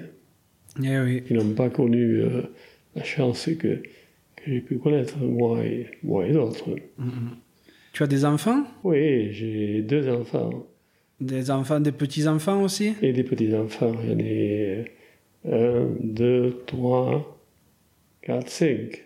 Ouais, un peu mordu de rugby ou pas du tout? Non, non, non, non, non. J'avais un fils qui, qui, qui, qui n'a jamais pratiqué, s'en fout.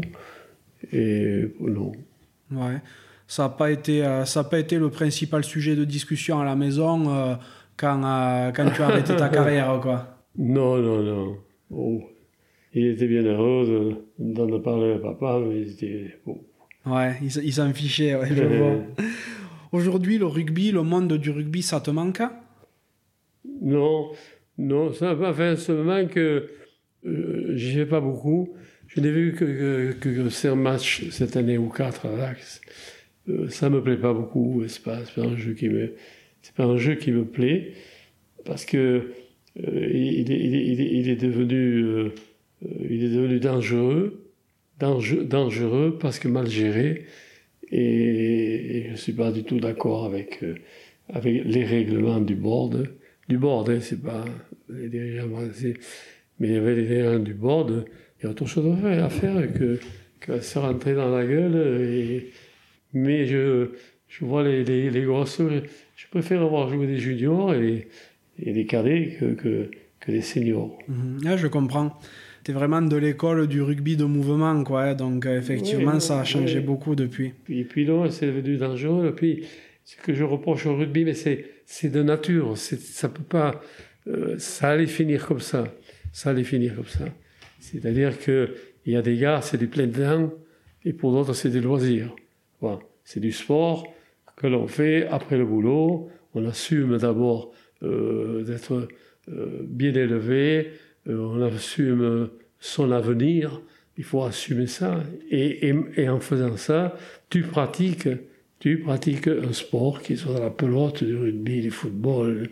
Alors oui, être exclusivement faire de son métier euh, un sport comme ça, euh, c'est pas, euh, pas très moral. Si tu avais 20 ans aujourd'hui, t'aimerais pas devenir professionnel de rugby? Non, peut-être, peut-être que j'aurais été, peut-être que j'aurais été attiré par l'argent parce que j'étais fauché. Alors, mmh. oui, j'aurais, peut-être, j'aurais sûrement joué au rugby. Mmh. J'aurais tombé dans le panneau, quoi. Mais si tu tombes dans le panneau, comme j'y suis tombé moi, et Boni et tout ça, dans le, panneau florissant, où tu es dédommagé, où tu es bichonné, Euh, oui, bien sûr euh, que j'aurais pas dit non, parce que... Euh, mais, mais quand je vois des, gars qui se disent professionnels, avec des, des, payes ridicules, des ridicules, ridicules, des gars qui, qui, ont mis 500 euros par mois pour jouer et s'entraîner tous les jours, tous les jours, tous les jours, tous les jours. C'est dégueulasse. On, les, on, les, tue. Ils sont comme des cons après, parce qu'ils en ont eu tout juste pour, payer le loyer. Et, et, et, alors Et qu'est-ce qu'on fait? Ils savent rien, rien faire. Et des gars qui savent rien faire, Il y en a un. Ouais, oui, ils il ont galère pas- derrière. Ils n'ont pas recherché cela. Oui, oui, complètement. Celui qui réussit dans un sport, bon, euh, il réussit. euh, moi, la, les, le top 14, la Pro D2, qu'ils soient professionnels, alors, alors euh, ça ne gêne pas du tout. Au contraire, hein, au contraire. Me semble savoir qu'au au cours d'une tournée que tu avais faite en Afrique du Sud, il s'était passé quelque chose de spécial aussi. J'ai j'ai été euh, souvent à Soweto, en Afrique du Sud, et j'ai, euh, euh, j'avais en Afrique du Sud des, des- des amis et qui sont des, des gens formidables euh, dans, dans ce moment de, de ce pays d'apartheid. Et puis j'ai eu l'occasion, euh, euh, j'ai eu une histoire. J'ai une histoire là-bas. Quand je, je suis arrivé euh, un jour avec euh, l'équipe de, de Solny et de Jean Brat, qui étaient hommes de terrain, à, à Spring, quand on est arrivé en Afrique du Sud. Je, aussitôt qu'on a atterri, euh, François Boncla nous, déclare euh, Bon, les gars, on va se déshabiller et on va aller à l'entraînement. L'avion venait d'a- d'atterrir. Et, là, à Johannesburg, on va s'entraîner. Et moi, après l'entraînement, il y avait les deux ou trois buteurs euh, qui, étaient là. Les autres vont, se doucher et nous, on va tirer des coups de pied. L'entraînement est fini et il y avait, pour nous renvoyer les ballons, personne. Et il y avait trois petits euh, gosses comme ça, des noirs, qui, qui me ramenaient le ballon. Ai pris un à la fin. Je l'ai envoyé en l'air comme ça. Hop, et je le prenais. Il, était content. Et là, clac, clac, clac, clac, clac, clac. Il y a des gars qui ont pris des photos. Et le lendemain matin, à l'hôtel, à 7h30, ouais, euh, Solonier, Solnier, qui était le directeur de tournée, Serge Solnier, euh, t'en as fait du beau, allez, habille-toi, fais vite. Mais monsieur Solnier, qu'est-ce qu'il y a? J'étais en pyjama. Mais, allez, ambassadeur, on, est, on va à l'ambassade. Tu refous le camp demain. Comment je refous? Mais qu'est-ce qu'il y a? Ben, t'as fait des conneries. Ah ben, tiens, regarde ce que t'as fait. Il me sort un journal, la une d'un journal en Afrique du Sud, où, le, je suis, ah, je, je chope le gosse que j'ai avoir quand même en noir, quoi, petit en noir. Eh bien, euh, on arrive euh, à, l'ambassade et euh, je. bon, voilà, monsieur, monsieur Saunier, monsieur Albaldejo, il faut qu'il reparte. C'est arrivé le veille. Oui, oui, mais qu'est-ce- pourquoi il fallait que tu repartes hein? Et parce que j'étais, j'avais pris, un enfant noir dans les bras et que je m'amusais avec Ah lui. oui, c'était en plein apartheid. Oui, en plein apartheid. Ah, Ah, oui, oui, bien sûr. Ah, c'était pas maintenant, non. C'était, non, c'était, j'étais joueur, quoi. Et là- là-dessus, Solny, qui était un, type formidable, t'as entendu parler des, des, des- des avions Moran et Solny, non? Non, ça me Moran dit et. Solny, c'était une marque de, d'avions. Les premiers avions étaient des- Et ce Solny, elle était un fils de, de, de ce gars-là, qui était vice-président de la fédération. Ok. Voilà, qui, euh, qui, était les- qui était directeur de la tournée. Et alors, je on reste une heure dans une pièce de, de l'ambassade, et puis euh, il, il commençait à râler. Et, voilà, oui, une même façon de recevoir ici. Alors, dites-moi, mademoiselle, qu'est-ce que c'est On est convoqués, nous, qu'est-ce, que, qu'est-ce qui se passe euh, Et euh, Sonny savait ce qui se passait, parce que à l'hôtel, le matin, au petit déjeuner, quand ils sont, euh, le, gars de, l'hôtel lui a dit c'est pas bien ça, hein. c'est pas bien, c'est grave. hein. Et puis euh, on est reçu par, par l'ambassadeur, l'ambassadeur. Il nous a fait attendre une heure, l'autre il était fou. Et alors bon voilà monsieur, euh, vous venez d'arriver hier et déjà euh, ça. Alors je vous prie, je m'excuse, mais monsieur Albaladejo, euh, il faut repartir au premier avion. Et, et il- mais pardon, qu'est-ce que j'ai- compris? Eh bien, M. Saunier, euh, M. Albalijo a failli.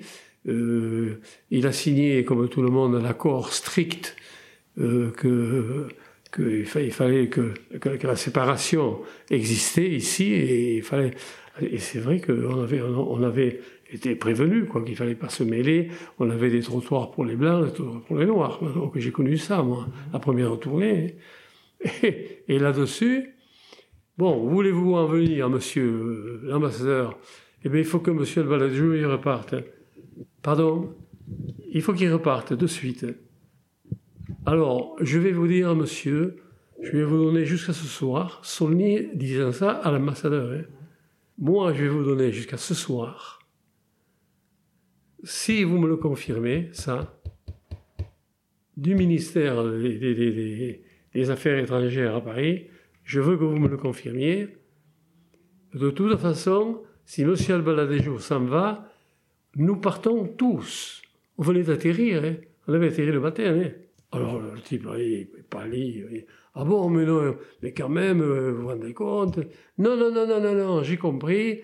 Je vous dis, je vous le redis, si M. Albaladejo part, il partira pas tout seul. Nous, nous partons. Tu parles. Hein. il y avait un mois et demi de tournée derrière avec tous les matchs, tout le podium. Ah oui, c'est sûr. Et, voilà comment, comment on a fait nos débuts euh, avec la tournée, d'où Jean Prat était, était d'ailleurs entraîneur pour la première fois. Euh, la France avait un, entraîneur qui était Jean Prat. Voilà. alors, en résultat, eh bien, le, mec, eh bien, il a fait comme l'ambassadeur euh, comme un simple soldat, il n'a rien dit. il a dit, bon, il te donne, mais, mais ça va aller loin, ça, euh, c'est votre problème, monsieur l'ambassadeur. Et alors, il dit, ah bon, écoutez, si ça doit aller comme ça, non, écoutez, on n'en parle plus, mais écoutez, monsieur Lejour, vous ne, ne, recommencez pas, et, écoutez, moi, j'étais pas... Ah oui, donc ça fait une, une drôle d'histoire, en effet, et c'est chouette que tu pu, pu y rester, quoi, au final. Dans ta vie, est-ce qu'il y a du monde qui t'a spécialement inspiré? Oui, parce que je, de, de, par euh, ce que je faisais dans, euh, dans, dans, la presse, le, consultant, quoi, euh, avec, avec, les radios, les télévisions et tout, ça, ça, ça, a fait que j'ai rencontré énormément de, de, de personnalités. Ça me fait rire, moi, le petit, le petit Gavroche du Sablard, -hmm. quand je, je, je, je sur ces papiers, ça me fait bien, ça me fait bien, bien, rire. Voilà. Alors, oui, bien sûr que j'étais gâté, je, chaque fois j'étais gâté, euh, je me rends compte, euh, c'était une, parmi tant d'autres. Euh, je sors d'un studio à, à, à Europe 1, en même temps que sort euh, Yves Montand euh, à deux mètres de moi, et quand il me voit, il, me, dit Ah, mais vous êtes monsieur Albadier, oh, mais c'est formidable. Ah, mais dites donc, eh bien écoutez, euh, attendez une seconde, on va aller boire, on va aller boire un coup. Et il va régler un petit problème, puis il revient avec moi, et on descend à l'hôtel euh, l'Athénée, il s'appelait l'Athénée, l'hôtel. Euh, je vous salue, dites donc, qu'est-ce que vous avez fait comme, comme étude pour, euh, pour parler comme ça Et, hein, et j'ai dit, oh non, moi j'ai pas fait d'études. Ah ben, vous non plus Alors j'ai dit, moi j'ai fait HEC, hautes études communales. Et, et, lui, il me dit, ah, hautes études communales, mais comme moi, on va oser ça. Et on va en bas, et là, euh, il, prend, comme il se devait, euh, un, rouge, et moi je prends une champagnette, un blanc limonade. Voilà une rencontre, un truc. Euh, eh oui, oui, c'est improbable. Dans ta vie, quel est l'accomplissement dont tu es le plus fier? Je sais pas, rien du tout. Je ne sais pas. La tauromachie et, la, et, le, et, le, rugby et des trucs de télé, tout ça, tout ça. J'ai une vie très, très mouvementée quand même. Et combien de fois j'ai fait de, de tour du monde. J'ai été dans des lieux euh, particuliers. Euh, euh c'est pour dire que, que j'ai été dans des, dans des, mines d'or ou dans des mines de diamants, voir comment on, cueillait les, diamants en Afrique du Sud. ouais, j'ai connu, je connais, je connais des choses que, et, combien j'ai fait de, le relationnel que, que ça m'a créé, et puis, et puis aussi l'importance que ça m'a toujours frappé, l'importance de, de ce que, que les gens avaient de ce que je faisais. Quoi. J'ai toujours pris ça au deuxième degré, ça me, ça me, fait, ça me fait rire. Quoi. Et, euh, il y a des, des, des, choses, des choses. Un jour, ça me vient à l'esprit, on commente un match à Bordeaux. Alors ça, c'était un, petit peu au, début. Et euh, il y avait un ailier qui était noir, euh, anglais, et que je connaissais, euh, puisqu'on avait bu le, pot ensemble la veille à l'hôtel. C'est un, joueur des Wasps. Au, même, hôtel.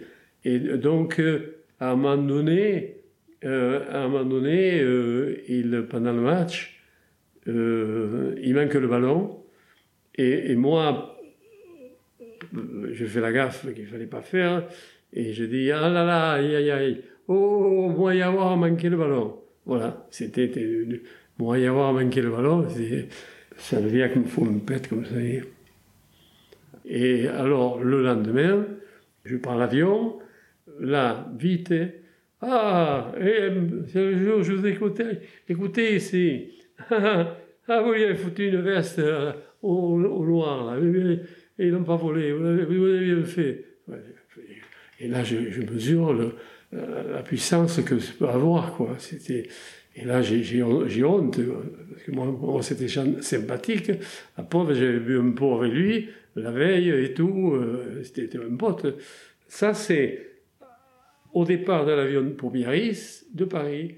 Et quand j'arrive à Biarritz, un autre gars qui m'interpelle, il me dit Hé, hey, dis donc, t'aurais pu lui en foutre une autre deuxième, deuxième coup, euh, le deuxième coup, condamné. Oh, et là, je mesure le, truc. Là, je m'étais fondu en, excuse. Bon, c'était délicat quand même. Bien sûr, bien sûr. C'était délicat. Si tu pouvais reparler au petit Pierre, celui qui, qui faisait ses, ses premiers pas, euh, qu'est-ce que tu lui dirais? Ah non, non, là, ben, alors je lui dirais que, est, enfin, qu'il est, qu'il verni, quoi qu'il est verni. On ne peut pas avoir, je ne pense pas que quelqu'un puisse, puisse partir euh, d'où je suis parti, mais c'est peut-être c'est flatteur ce que je dis.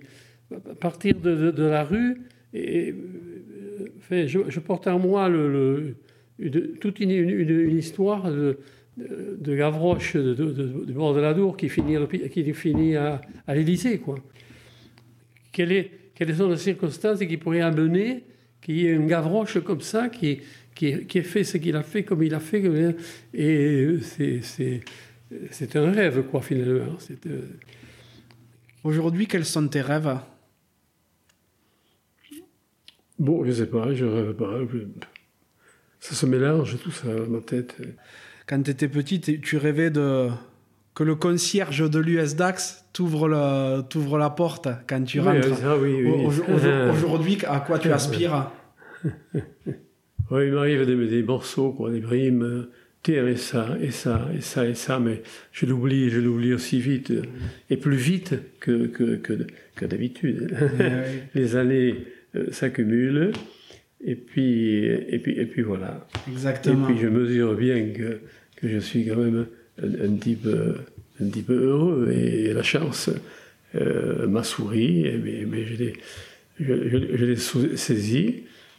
Mais, euh, mais voilà, je trouve que, que, la vie, ma vie, ma vie était très tourmentée, elle était riche, et, puis c'est, euh, je pense avoir été un garçon de, respecté. je, pense avoir été respecté parce que, parce que j'ai respecté les autres surtout. Et que sans les autres, j'ai toujours su qu'on n'était rien. Qu'est-ce que tu aimerais que les gens dont tu croises la route ou dont tu as déjà croisé la route retiennent de toi? Je sais pas du tout. Pas du tout. Je sais pas. Tu t'en fous de ce qu'on pense de toi? Oui, non, enfin, je m'en fous, on, ne s'en fout pas. De, si, si, si, si, je ressens une certaine estime de, des gens, je ne suis pas insensible, hein. je suis pas insensible, mais euh, non, je, n'ai jamais connu de, de, fâcherie euh, avec personne. Puis j'ai respecté les gens et ils m'ont respecté comme je les ai respectés. Et pour moi, c'est suffisant. Il y a une question que, que je me pose et je vais profiter d'être, avec toi pour te la poser parce que ben, bien sûr ton surnom c'est, c'est Monsieur Drop. Comment on peut taper un bon drop? Sachant que toi en plus quand tu l'as tapé c'était avec ces ballons lourds là, ces ballons lourds en cuir. Comment tu faisais pour avoir cette efficacité et comment on tape un bon drop? Non, je sais pas. C'est instinctif? Je me suis jamais entraîné. C'est pas le fruit du travail, ça. Ça devrait être le fruit du travail. Mhm ça devrait être le fruit du travail. Non, c'est le fruit d'instinct, de l'instinct et du. Je, me rappelle un jour, je ne m'en souvenais pas d'abord, euh, j'ai fait, des, fait des drops qu'on fait 100 mètres, moi. 100 mètres. 100 mètres Alors avec les, vieux ballons en cuir, là 100 mètres. J'ai dit, oui, mais attends, moi je l'ai fait parce que mes avants se faisaient bouffer et ils me disaient, putain, Pierrot, emmène-nous chez eux putain, fou nous drop qui joue un peu le ballon. Il pas.